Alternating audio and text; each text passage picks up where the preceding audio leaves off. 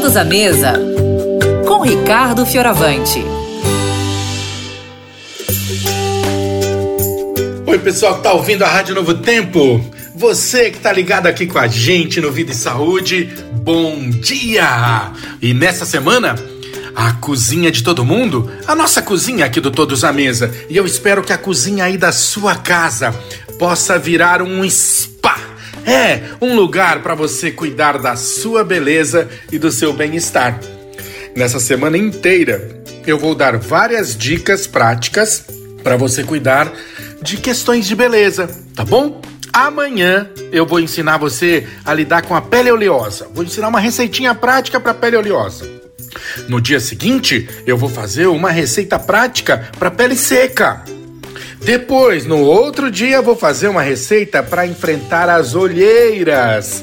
E vou terminar a semana ensinando você a usar seu banho para ser uma delícia de relaxamento e embelezamento. É, vou te dar umas dicasinhas para esfoliação e hidratação. Hoje eu quero começar comentando com você sobre os alimentos que podem dar uma pele mais saudável, mais viçosa, mais brilhante, sabe? E olha, eu quero que você comece considerando estes alimentos aqui, olha, como amigos da sua pele. Pensa sempre em cenoura, damasco e essas frutas amarelas e laranjas, sabe? Legumes laranjas também, como abóbora, eles são muito amigos da sua pele. Espinafre e os outros vegetais de folha verde escura, tomate, feijões, ervilhas, lentilhas, nozes, castanhas, sementes. Você reparou? Tem uma coisa aqui muito legal. Os melhores alimentos para ter uma pele saudável também são aqueles que deixam o nosso corpo inteirinho saudável. Você fica completamente bem.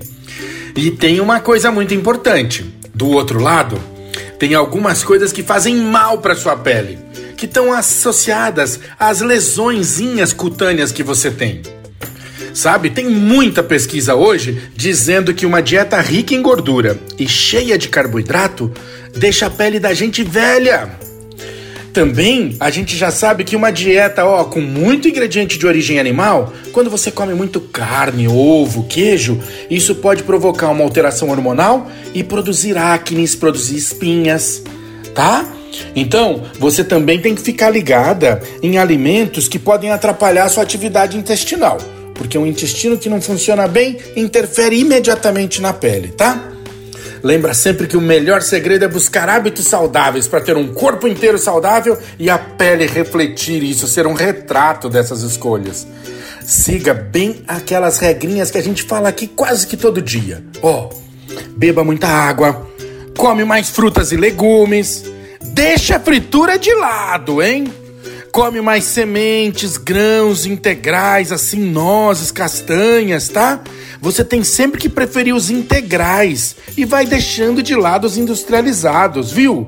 Segura um pouquinho no doce, porque você vai ter uma pele linda, maravilhosa, e isso vai fazer bem pro seu corpo, pra sua cabeça e pro seu espírito. E saiba sempre de uma coisa: se você estiver bem, a gente aqui fica radiante, fica feliz com isso. Um grande beijo, fiquem com Deus.